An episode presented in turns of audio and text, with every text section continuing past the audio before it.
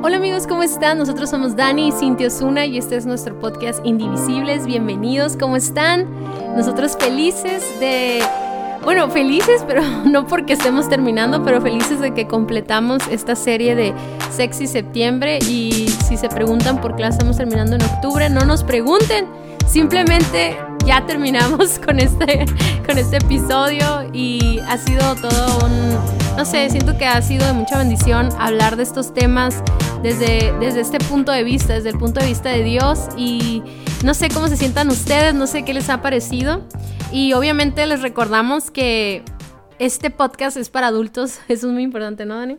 Sí, antes de, entrar de lleno con este tema, les queremos hacer énfasis en eso, que estamos eh, tratando de abordar este tema lo más abiertos y lo más directos que podamos, porque precisamente queremos combatir la, pues la falta de claridad, ¿no? En estos temas, ¿no? Entonces, por eso necesitamos que nos ayudes a que menores de edad no lo escuchen, ¿no? Y de preferencia gente casada y de o que está a punto de casarse, está bien. Sí, fíjense que durante los últimos años hemos estado haciendo esta tradición de hablar de sexualidad un mes, una vez al mes, ¿no? Hablando en, en la página Indivisibles. Una vez al año. Una vez al año, perdón.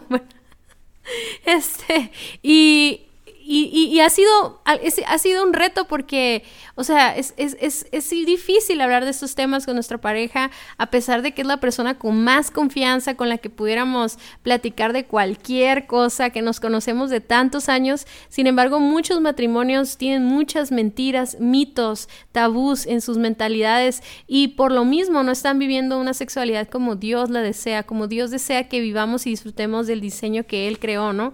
Entonces, estos temas han sido precisamente eso, aclarar todas esas dudas. De hecho, la semana pasada estuvimos hablando acerca de, de qué se vale y qué no se vale, ¿verdad? En la cama matrimonial y, y todos estos temas, si, te, si eres la primera vez que estás con nosotros, puedes regresar a escucharlos desde el episodio que hicimos con los doctores Pantoja, que es uno de mis favoritos, ¿no? Donde pudimos platicar con una pareja que es un poquito más grande que nosotros, tiene la experiencia de la medicina y pudo darnos una perspectiva más amplia de la sexualidad, y, pero siempre y cuando no, no quitando a Dios de la ecuación, ¿no? Y bueno, el día de hoy, como lo dijimos la semana pasada, vamos a hablar acerca de restauración, porque sí, ok, ya entendimos que hay cosas que tal vez han estado dañando nuestra relación, pero la, la, pregunta es cómo regresamos al diseño de Dios, ¿no? Y esto es muy importante y con eso vamos a cerrar. Sí, y fíjense, eh, la palabra restauración es una de mis palabras favoritas, ¿no? Porque tiene que ver con regresar algo a su diseño original. Es el proceso de regresar algo a su diseño original. Y cuando escucho la palabra restauración, yo me imagino un cuadro de Da Vinci. La puedes encontrar en muy malas condiciones, en muy mal estado. Y cuando, cuando un ojo conocedor la ve y sabe su valor, la toma y, empieza un proceso de restauración que tiene que ver con limpiar la superficie, tiene que ver con varias capas de limpieza y luego empiezan los retoques y luego empieza a cubrir varias cosas que tienen que ocurrir para que esa, esa pieza regrese al estado en el que el creador de esa pieza había envisionado originalmente, ¿no? A lo mejor los hombres que nos escuchan ven estos programas de restauración de autos viejos o de hasta de refrigeradores de la Coca-Cola, restauran y todo, ¿no? Y, se basan en el diseño original para regresar algo a ese estado. aún haya sido maltratado, aunque esté oxidado, lo pueden regresar a su diseño original. Y yo veo, Cintia, a muchos hombres y mujeres llegando al matrimonio con una con un daño en su sexualidad, ya sea en su mentalidad hacia la sexualidad o en arrastrando consecuencias espirituales, consecuencias emocionales o consecuencias físicas de la de la de, de haber vivido una sexualidad desordenada y bueno, la, la buena noticia es que en las manos del creador podemos ser restaurados. Sí, cuando yo, cuando yo pienso en restauración, pienso en un mueble que teníamos en nuestra casa. Aquí estaba, cuando nos cambiamos de casa, había un mueble todo viejo y maltratado y todo. Y, y, y nosotros lo restauramos y el día de hoy podemos usarlo con el propósito que fue creado. O sea, se ve hermoso y, y nos gusta muchísimo ese mueble un mueble que tal vez ya hubiéramos dicho, ay, lo tiramos y ya, ¿no? Y consigo un, un, nuevo mueble.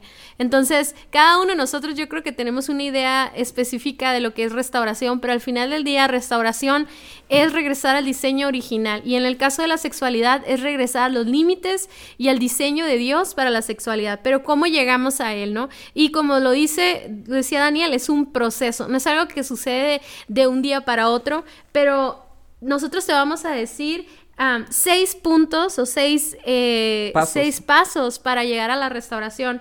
Y bueno, el primer paso es regresar al autor de nuestra sexualidad. En otras palabras, es el arrepentimiento. Es reconocer que lo que yo he estado haciendo, lo que yo he estado pensando, cualquier cosa que distorsionó tu mentalidad acerca de la sexualidad, no es la que Dios esperaba. O sea, necesitamos reconocerlo eso. Yo creo que esperamos que con lo que se haya hablado en los, en los episodios anteriores haya llegado una convicción a tu mente y si no la ha llegado, pues investigar, ¿no? Pero el arrepentimiento es un cambio de mentalidad y de haber pensado que yo estaba bien, que todo lo que yo pensaba era lo correcto, a pesar de todo, a pesar de que fuera en contra de Dios, Tal vez yo estaba aferrado a ese pasado o a esas prácticas, pero arrepentimiento es ese cambio de mentalidad que dice, sabes que yo quiero regresar a Dios, yo quiero regresar a lo que Dios diseñó. Sí, y fíjate, a lo mejor muchas veces no es tanto lo que yo hacía, que consideraba bueno, que hoy sé que es malo o que dañó a mi esposa o a mi esposo o a mi familia, sino también lo que otros me hicieron a mí pudo haber, pudo haber perjudicado mi perspectiva de la sexualidad. Entonces, nada como regresar a las manos de quien te creó para que te vuelva a ser de nuevo en ese aspecto, que vuelva, que transforme tu mentalidad, que sane tu corazón, que haga todo, que, que inicie Dios en ti todo el proceso de restauración. Me encanta lo que dice Job 22, 23, dice, si te vuelves al Todopoderoso, serás restaurado. Por lo tanto, limpia tu vida. Sea, qué, qué hermoso es esto. O sea, este, este consejo que le está dando un amigo a Job, le está diciendo, sabes que regresa a Dios para que sea restaurado. O sea, regresa a sus manos. Mira, tú puedes ir y, a lo mejor en algunos casos se necesita ir a terapia, ir a consejería, ir a, platicarle a tu comadre o a tu compadre, ¿no? Tus, tus rollos o tus issues que, que, que, tienes en tu sexualidad, pero nada como irte a las manos del creador del concepto de la sexualidad y el creador de tu vida para que él te regrese a, su diseño original. Si la tendencia es fallamos o nos lastiman o cualquier cosa que nos alejó de Dios en respecto a este tema, ¿no? Y la, la, la, tendencia es quererlo restaurar por nuestra propia cuenta. O sea, yo voy a, yo voy a hacer es, mi propio proceso, ¿no? Pero lo que nos está diciendo aquí en este pasaje de Job es que el primer paso es regresar a Dios, tal y como estás. No importa cuál ha sido tu situación, eh, yo sé que nos están escuchando muchas parejas que tal vez tú pienses, no, es que esto tú no sabes lo que yo he estado pasando, no sabes lo que nosotros hicimos o etcétera, ¿no? Pero Dios sí lo sabe y aún así te está hablando a que te acerques a Él porque Él es el único que tiene el poder para restaurar nuestros corazones. Así es, eh, un, un pasaje de la Biblia que nosotros usamos mucho para tratar con personas sobre restauración sexual y aquí hablando de restauración sexual, estamos hablando lo que necesitamos hacer en lo individual y también como pareja, ¿no? Es, es el Salmo 51. Y dice, empieza diciendo, ten misericordia de mí, oh Dios, debido a tu amor inagotable, a causa de tu gran compasión, borra la mancha de mis pecados. Pues yo reconozco mis rebeliones y día y de noche me persiguen. Y, lo que acababa de acontecer o lo que había pasado en la vida del, del rey David es que había caído en un pecado sexual, había caído en adulterio, eh, doble adulterio, ¿no? Porque él estaba casado y se fue a meter con una vecina y la vecina también estaba casada, ¿no? Entonces, eh, él, él, cuando es confrontado por el profeta Natán sobre esta situación, va y corre a Dios y le, le, o sea, a quien se dirige es a Dios. O sea, a quien busca para ser sanado y para ser limpiado y para ser restaurado es a Dios. Y no se corrigió, no se limpió primero para ir a, acercarse con Dios. Él, él, él supo que la, eh, quien podía limpiarlo, quien podía perdonarlo era Dios. Pero es bien importante que tú entiendas que volver a Dios es arrepentimiento. Que volver a Dios significa darle la espalda a lo que estabas haciendo. Porque no te puedes ir a limpiar con Dios si, planeas echarte un clavado en el lodo el día de mañana, ¿no, Cintia? Sí, es que mira, eso precisamente hablaba con una amiga hace unas horas hablábamos acerca de cómo a veces pensamos que el amor de Dios nos justifica para seguir pecando, ¿no? Y seguir haciendo las cosas. Sin embargo, cuando nosotros aceptamos el amor de Dios verdaderamente y el arrepentimiento está en nuestro corazón, hay una transformación de dentro hacia afuera, nuestro corazón, nuestra mentalidad cambia, ¿no? Nuestra perspectiva del pecado cambia. Ya no lo puedes ver como algo deseable porque realmente entiendes que para que eso sea pagado, pues hay un sacrificio y ese sacrificio es el de Jesús. Entonces, no, este, este entendimiento te cambia la mentalidad y te da el impulso y la motivación para hacer los ajustes necesarios. Pero me fascina cómo es primero acercarnos a Dios y que Él nos limpie. Y pasa lo mismo después en este mismo versículo perdón, capítulo en el versículo 2 dice, lávame de la culpa hasta que quede limpio y purifícame de mis pecados. ¿Quién es el que está purificando? ¿Quién es el que está limpiando? No somos nosotros mismos. ¿Cómo podríamos nosotros limpiarnos si nosotros mismos estamos sucios? No sé si les ha pasado que te ensucias, este, no sé, estás comiendo un chocolate y te ensucias la mano y luego con la misma mano quieres limpiarte y empiezas a hacer un cochinero porque no está en ti hacer esa limpieza, está en Dios, ¿no? Entonces el segundo punto es limpiar nuestra conciencia. Obviamente el acercarnos a Dios es un, es un sinónimo de pedirle perdón a Dios, ¿no? De reconocer nuestros pecados y recibir su perdón. Pero muchas veces ese perdón ya había llegado a nuestras vidas. Incluso nos, antes de casarnos, tal vez ese, eso que nos tiene atormentados. es algo del pasado, ¿no? ¿Qué es eso algo del pasado? Un problema de masturbación, pornografía, eh, sexo con otra persona. Puedo pensar hasta en un aborto o, o en alguna enfermedad venérea, no lo sé la verdad. Pero a lo mejor tú ya le pediste perdón a Dios y aún así sigues sin restauración porque no has limpiado tu conciencia. O sea, como que de repente se nos hace muy difícil entender el perdón de Dios y, la realidad es de que nos cuesta tanto trabajo porque sentimos que tenemos que pagar con nuestra propia, con nuestra propia vida, pero el, limpiar nuestra conciencia es reconocer que ese precio ya fue pagado en la cruz y recibir el perdón de Dios. Y, obviamente eso requiere también un cambio de mentalidad. O sea, mira, todos tus pensamientos, mientras tú les des poder en tu mente, están como enganchados, como pegados con cola loca en tu mente. Pero cuando tú aceptas el perdón de Dios, cuando tú este, reconoces que ya eres limpio, ¿verdad? Crees por fe que Dios ya te perdonó, entonces le vas quitando poder a esos pensamientos en ti. Si tú no cambias tu conciencia, Dani, si tú no limpias tu conciencia, tarde o temprano terminarás otra vez en lo mismo, porque no has cambiado, yo creo que cambiar, limpiar nuestra conciencia tiene que, tiene que ver con cambiar nuestra identidad, o sea, tomar nuestra identidad nueva. Yo ya no soy esa persona adúltera, yo no soy esa persona pecadora, ahora soy un hijo de Dios con una nueva oportunidad de vivir el diseño de Dios, ¿no? Sí, me encanta a mí como lo dice este pasaje de Hebreos 9, ¿no? Que dice que si la sangre de un animal era usada para purificar a personas que estaban ceremonialmente impuras, ¿cuánto más la sangre de Cristo en la cruz limpiará nuestras conciencias de actos de, nuestro pasado eh, y para que podamos adorar a Dios, para que podamos servir a Dios, para que podamos funcionar en el diseño de Dios. Entonces, ¿qué significa esto? Que necesitas ya abandonar la culpa. Una vez que tú fuiste a Dios arrepentido o arrepentida y le pediste perdón, ¿por qué piensas que Dios no te perdona? ¿Por qué piensas que Dios este, te va a seguir cobrando la que le hiciste cuando Dios es un Dios misericordioso, perdonador y que arroja todos nuestros pecados al, al fondo del mar? Y dice que si confiesas tus pecados, Él es fiel y justo para perdonarte y limpiarte de todos ellos. Aún así, tú ves al rey David repitiendo esta frase, ¿no? Lávame, límpiame, este, varias veces, blanqueame, porque en realidad es un proceso que tiene que ocurrir en nosotros, no en Dios sino en nosotros, de decir, a ver, necesito entender que soy una persona limpia, por lo tanto no me voy a ensuciar. Sí, y sabes, a veces ayuda muchísimo hablarlo con alguien, ¿no? Muchas veces el vivir en la oscuridad o en el temor de que alguien se entere de algo que hiciste te atormenta más de lo que realmente hiciste, ¿no? Y, y muchas personas nos han preguntado como si es necesario hablarlo con tu esposo o tu esposa. Yo creo que tiene tiene mucho poder el sacar eso de tu corazón. Sin embargo, no estoy segura de que todas las relaciones tengan la madurez o estén preparados para escuchar algo así, ¿no? Yo creo que si, si se puede hablar, o sea, sería lo ideal. Sería lo ideal porque tal vez va a ser doloroso para los dos, pero aún así pueden vivir la restauración juntos, ¿no? Y, incluso ser un instrumento de gracia y de misericordia de parte de Dios. Eh, porque no es lo mismo que tú llegues y digas, te engañé, ¿verdad? O sea, a llegar y decir, ¿sabes qué?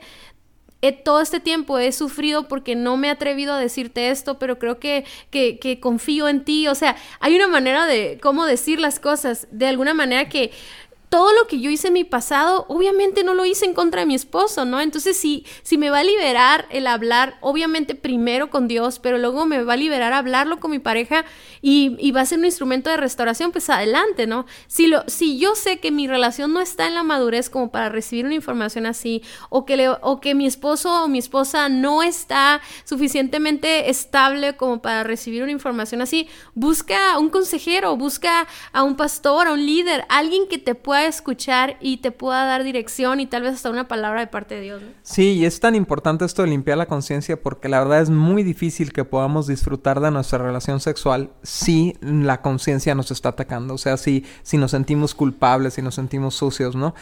o, si sentimos que, que no somos transparentes con nuestra pareja. Entonces, ojalá Dios quiera que, tu matrimonio pueda prepararse para, para, abordar el pasado para sanidad. O sea, que este proceso sea algo que lo puedan vivir juntos, ¿no? Número tres, eh, necesitamos que Dios cambie nuestro corazón. O sea, hay problemas de raíz en nuestro corazón que nos llevan hacia la inmoralidad sexual, ¿no? Eh, eh, probablemente tienen su origen y podemos detectar la raíz. A lo mejor inició en un abuso, en una exposición temprana a pornografía o, o yo, yo, por ejemplo, he tratado con gente que que muy chicos vieron a sus padres tener relaciones sexuales y eso les afectó mucho y les trajo una, una deformación a su, a su mentalidad respecto a la sexualidad porque no tenían el contexto. Eh, y, o, algo, una plática que tuviste con unos amigos o qué sé yo. Eh, no importa la raíz, Dios puede sanarla, Dios puede escarbar la raíz, así haya sido abuso, así haya sido lo que sea.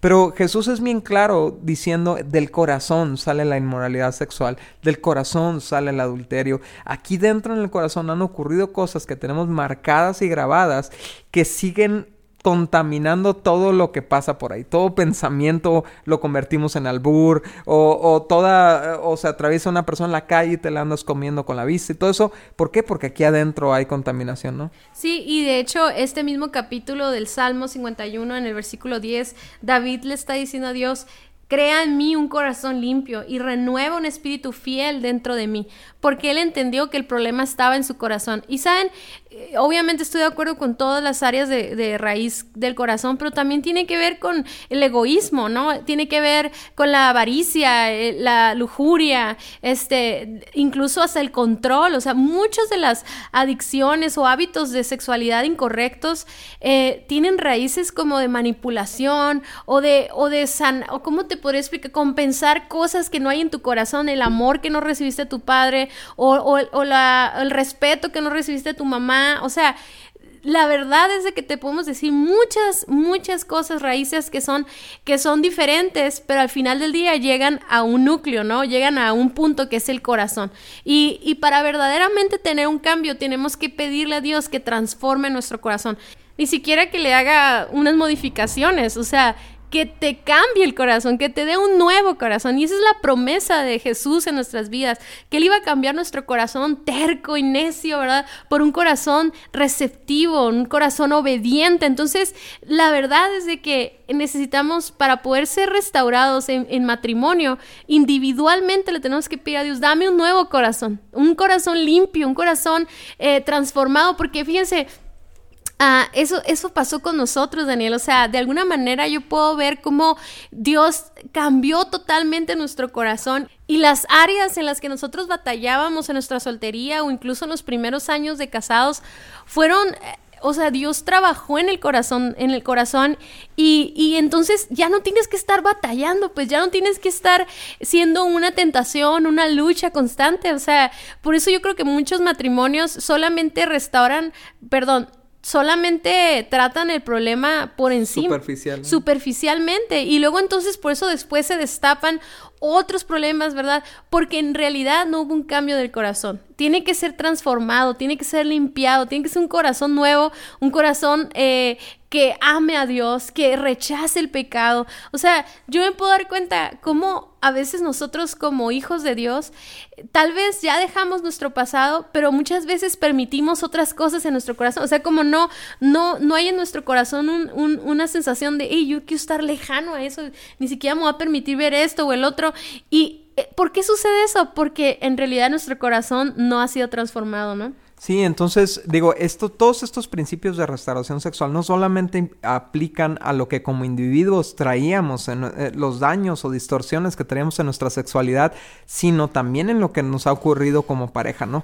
Y a lo mejor el corazón de nuestra pareja está, está dañado, o sea, cada uno de nosotros podemos aportar daño, ¿no? A nuestra pareja, pero es tan importante que entendamos que necesitamos depender de Dios para una transformación del corazón mientras sigan saliendo pensamientos inmorales, mientras sigan saliendo deseos inmorales o mientras siga saliendo odio hacia la sexualidad o si me, me, explico, o sea, no solamente lo, lo malo de, de, la, de, las prácticas negativas de la sexualidad, sino la, una visión negativa hacia la sexualidad necesita ser cambiada el corazón. Sí, o sea, nuestro corazón, Dani, tiene que ver con nuestra mente, tiene que ver con nuestras emociones y tiene que ver con nuestra voluntad.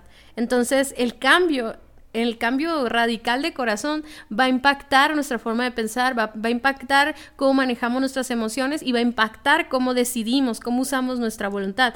Por eso, no puedes dejar un hábito destructivo nada más por fuerza de voluntad tiene que haber un cambio en tu corazón. ¿no? Así es. Y el número cuatro, precisamente hablando de emociones, es sanar nuestras emociones, ¿no? Eh, o sanar nuestro corazón, si lo quieres ver también así. Eh, ¿De qué? Estamos hablando aquí de lo que, de lo que te hicieron. Eh, si tú traes arrastrando unos, unos problemas uh, en tu sexualidad porque re recibiste un abuso sexual, obviamente si, por ejemplo, la primera o las primeras experiencias sexuales fueron abuso, fueron dolor, fueron maltrato, fueron humillación, pues obviamente tu perspectiva hacia la sexualidad va a estar dañada. Pero para que puedas sanar tu mentalidad respecto a la sexualidad necesitas perdonar perdonar y yo sé que parece imperdonable eso que te hicieron y seguramente lo es pero Dios nos enseñó a perdonar lo imperdonable. Dios, nos, Dios, Jesús nos enseñó a perdonar a los que lo estaban matando mientras lo estaban matando.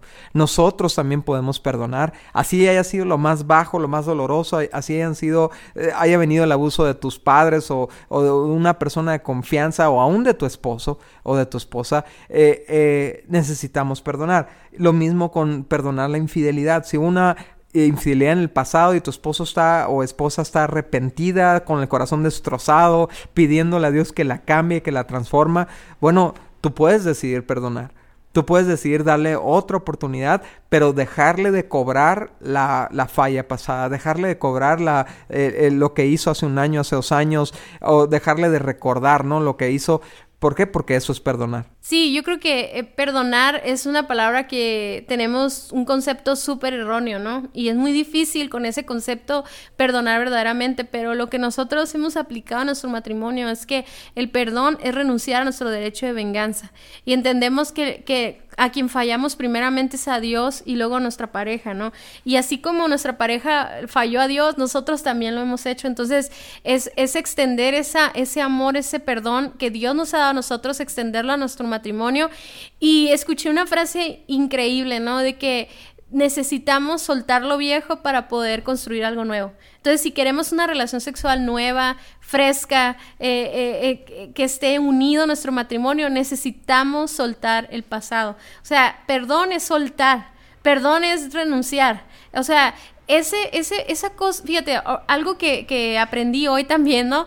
Es que cuando tú no perdonas, crea una atadura en tu mente porque esa herida que te hicieron tiene una conexión en tu cerebro, ¿no? O sea, ese recuerdo está tan aferrado a tu mente que no puedes tener paz, no puedes dejar de pensar en él, estás recordando, te duele, etcétera, pero cuando tú perdonas, se rompe esa conexión, se rompe ese poder que tiene en tu mente y trae libertad a tu mente. Y poco a poco se va a ir desvaneciendo hasta llegar a no recordarlo jamás.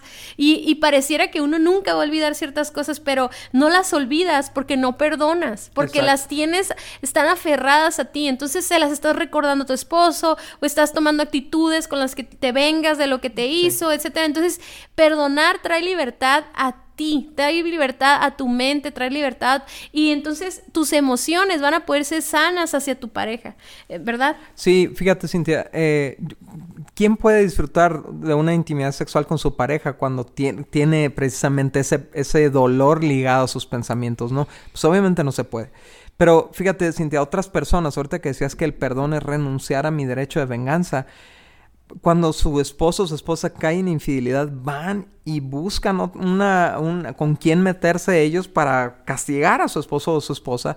Y lo único que hacen es dañar todavía más la relación, complicar todavía más las cosas, lastimarse a sí, a sí mismos, ensuciarse a sí mismos. Ya, ya la regó tu esposo, ya se ensució tu esposa. ¿Para qué vas a ir tú a complicar las cosas todavía más? Mejor en vez de eso, perdona y sana y busca una restauración. Fíjate, otra, otra cosa que hay que perdonar, ¿no?